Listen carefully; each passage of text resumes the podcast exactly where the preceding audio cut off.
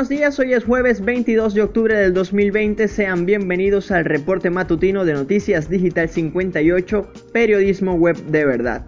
Les saluda en esta oportunidad Joel Morales. Comenzamos. Repasamos el acontecer informativo nacional. Venezuela supera los 88 mil contagios por COVID-19 y computa 753 muertes. El país registró 390 casos comunitarios en las últimas 24 horas y apenas uno importado, según informó el ministro de Comunicación Freddy Ñáñez. Con estas cifras, el país alcanza 88.035 contagios. Se registraron además 6 lamentables muertes. El estado Lara es la región con más nuevos casos con 82, seguido por Yaracuy con 62 y Distrito Capital con 53. Por su parte, el estado Zulia registró 7 contagios. Continuamos con información nacional. Derrame de petróleo afecta nuevamente las costas de Falcón. Se trata de desechos provenientes de la refinería de Amuay en el complejo refinador de Paraguaná, según denunció el diputado Luis Stefanelli. El parlamentario considera que este es un hecho que causa destrucción en el ecosistema y que vulnera además la salud y seguridad de los habitantes, situaciones de las cuales responsabilizó a la gerencia de PDVSA. Continuamos en Venezuela. Diputado Luis Parra solicita al gobierno convocar al Consejo de Estado para solucionar la crisis económica. El parlamentario investido como presidente de la Asamblea Nacional por un grupo opositor pidió al presidente Nicolás Maduro hacer a un lado las diferencias y hallar conjuntamente soluciones para los problemas económicos que se viven en Venezuela. Parra también rechazó una vez más las sanciones impuestas por los Estados Unidos al gobierno nacional alegando que éstas afectan directamente al pueblo. Juan Guaidó asegura que violaciones a los derechos humanos en Venezuela son un patrón de conducta del régimen. Durante su participación en el foro virtual sobre justicia internacional, el diputado manifestó que el presidente Maduro tiene pleno conocimiento de los hechos documentados por los investigadores de la ONU. El diputado resaltó la importancia de aplicar mecanismos internacionales como la Carta Interamericana de Derechos Humanos de la Organización de Estados Americanos, que serviría para enjuiciar y condenar a los responsables de estos crímenes. En otras noticias, Venezuela reabrirá iglesias y templos en noviembre. La información la dio a conocer la vicepresidenta Delcy Rodríguez luego de una reunión que sostuvo con representantes de diversos cultos y religiones en el país. Este jueves se reunirán nuevamente para reforzar los acuerdos sobre las medidas. Durante la reunión se definieron las medidas y protocolos a aplicar como prevención de la COVID-19, tales como evitar aglomeraciones, usar tapabocas, distanciamiento social, lavado de manos, entre otros. Con esta información hacemos un breve repaso por el acontecer regional. Omar Prieto encabezó el despliegue de la Operación Navidad Zulia Segura 2020. En la región estarán dispuestos más de 4.456 funcionarios con el propósito de brindar seguridad y tranquilidad a los zulianos durante la época de fiestas. Los efectivos contarán con 456 vehículos de movilidad para apoyar el plan en 26 puntos de control a cargo de la Guardia Nacional Bolivariana y otros 88 por organismos de defensa ciudadana y la Policía Nacional Bolivariana.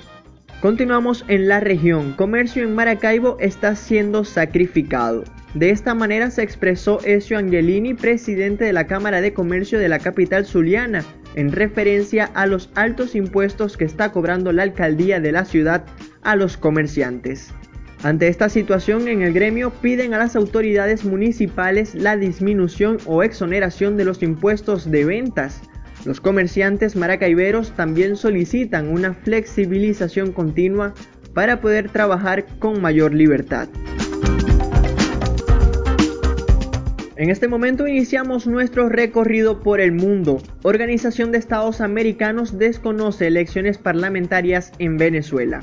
Con 21 votos a favor, 4 en contra y 9 abstenciones, la Asamblea General del organismo aprobó una resolución en la cual se establece que en el país no existen condiciones democráticas para celebrar comicios electorales. Además, el documento condena que el gobierno venezolano haya socavado el sistema democrático del país. Nos vamos hacia Centroamérica porque Honduras incauta una avioneta procedente de Venezuela con apoyo de Colombia. La aeronave transportaba supuesta cocaína y fue decomisada en el departamento de Gracia a Dios, fronterizo con Nicaragua. El portavoz de las Fuerzas Armadas de Honduras, José Coello, dijo a periodistas que en el lugar donde se aseguró la avioneta se registró un enfrentamiento entre militares y grupos criminales sin causar heridos. Continuamos con Sudamérica, miles de personas se suman a las protestas contra el gobierno colombiano. Este miércoles inició una nueva jornada de protestas contra la política económica y social del gobierno colombiano. En las principales ciudades del país los ciudadanos salieron a manifestarse con música, bailes y carteles que reivindican la defensa de la paz y la vida. Los manifestantes también rechazan la violencia en regiones como el Cauca. Asesor científico británico dice que es improbable que el coronavirus sea erradicado. Vamos a tener que vivir por siempre con este virus. Hay muy pocas posibilidades de que vaya a ser erradicado, dijo ante el Parlamento británico John Edmunds, integrante del grupo científico asesor para emergencias. Además, aseguró que su país debería enfocarse en mantener la incidencia baja, ya que la vacuna estaría lista para el invierno, un punto que calificó como positivo. Llegó el momento de entrar en materia deportiva, vamos a iniciar con el deporte venezolano, con el deporte zuliano. Acudimos a la presentación de Cóndores del Zulia, la nueva cara del baloncesto en el estado. El equipo estará presente en la nueva temporada del baloncesto nacional denominado Superliga y que se hará bajo el formato de sede única en la isla Margarita en Nueva Esparta. Al frente del equipo estará el experimentado Gustavo García, de amplia trayectoria en el deporte de las alturas en Venezuela y quien tendrá un difícil reto de trascender con una plantilla marcada por mucha juventud en sus jugadores con más del 50% zulianos. Deseamos todo el éxito a este equipo y estaremos muy atentos a su desempeño en nuestro baloncesto. Vámonos hacia Estados Unidos a repasar lo que aconteció en el mejor béisbol del mundo. La serie mundial quedó equilibrada tras victoria de Tampa Bay. Los Rays lograron un triunfo de 6 carreras por 4 ante los Dodgers en el segundo partido del clásico de otoño. El hombre de la noche fue el Brandon Lowe quien la sacó del parque en par de oportunidades y remolcó la mitad de las rayitas de su equipo. El lanzador Nick Anderson se llevó la victoria mientras que el chaparrón de la derrota cayó sobre Tony Gonsolin. Ambos equipos se enfrentan esta noche en el tercer partido de la serie más bonita del béisbol.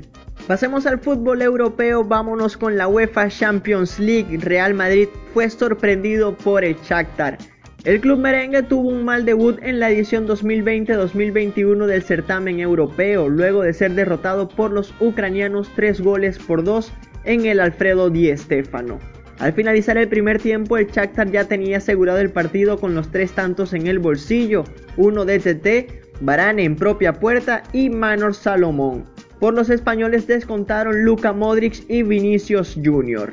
En otros resultados de la jornada europea, el Bayern Múnich goleó 4-0 al Atlético de Madrid, el Manchester City se impuso 3-1 al Oporto, el Liverpool derrotó por la mínima al Ajax de Ámsterdam y el Inter de Milán pactó a dos goles con el Borussia Mönchengladbach. Pasemos al fútbol sudamericano. Estudiantes de Mérida cayó ante Racing, pero alcanza a clasificar a la Sudamericana. El rojo y blanco lamentablemente sufrió una derrota de 2-1 ante los argentinos. Por parte de Racing marcaron Lorenzo Malgarejo y Matías Rojas, mientras que por el club criollo lo hizo Henry Plaza.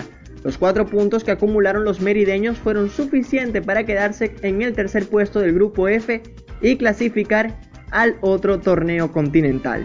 Volvemos brevemente a Europa pero cambiamos de disciplina, nos vamos hacia el Giro de Italia que se acerca a su fin mientras Joao Almeida sigue vestido de rosa. La decimoséptima etapa de la prueba italiana, una dura escalada de montaña hacia la imponente Madonna di Campiglio, fue conquistada por el australiano Ben O'Connor con un tiempo de 5 horas, 50 minutos y 59 segundos. Sin embargo, el portugués conserva la maglia rosa por decimoquinta prueba consecutiva con un tiempo de 71 horas, 41 minutos y 18 segundos. Este jueves continúa la acción en el Giro con la etapa 18 desde Pin Solo hasta Lagui di Cancano. Eso fue todo en materia deportiva, es momento de cerrar con nuestra sección de fama. Bad Bunny arrasó en la premiación de los Latin Billboard 2020. El cantante boricua se llevó 7 premios en la gala que se celebró este miércoles. Entre sus galardones se encuentra el de Artista del Año y Compositor del Año. Por su parte, Daddy Yankee también se llevó 7 premios, entre ellos Canción del Año Streaming y Canción del Año Digital, con el éxito Con Calma. Y junto a Luis Fonsi fue premiado por la canción de la década con Despacito. Por otra parte, Enrique Iglesias fue coronado como el mejor artista latino de todos los tiempos y Carlos Vives se llevó el premio Billboard al Salón de la Fama. Estas y otras informaciones usted puede ampliarlas en nuestra página web digital58.com.be y si desea mantenerse informado síganos en nuestras redes sociales como arroba digital-58 y suscríbase a nuestro canal de Telegram. Ponemos fin a este reporte matutino, narró para ustedes Joel Morales. Somos Noticias Digital 58, periodismo web de verdad. Feliz día.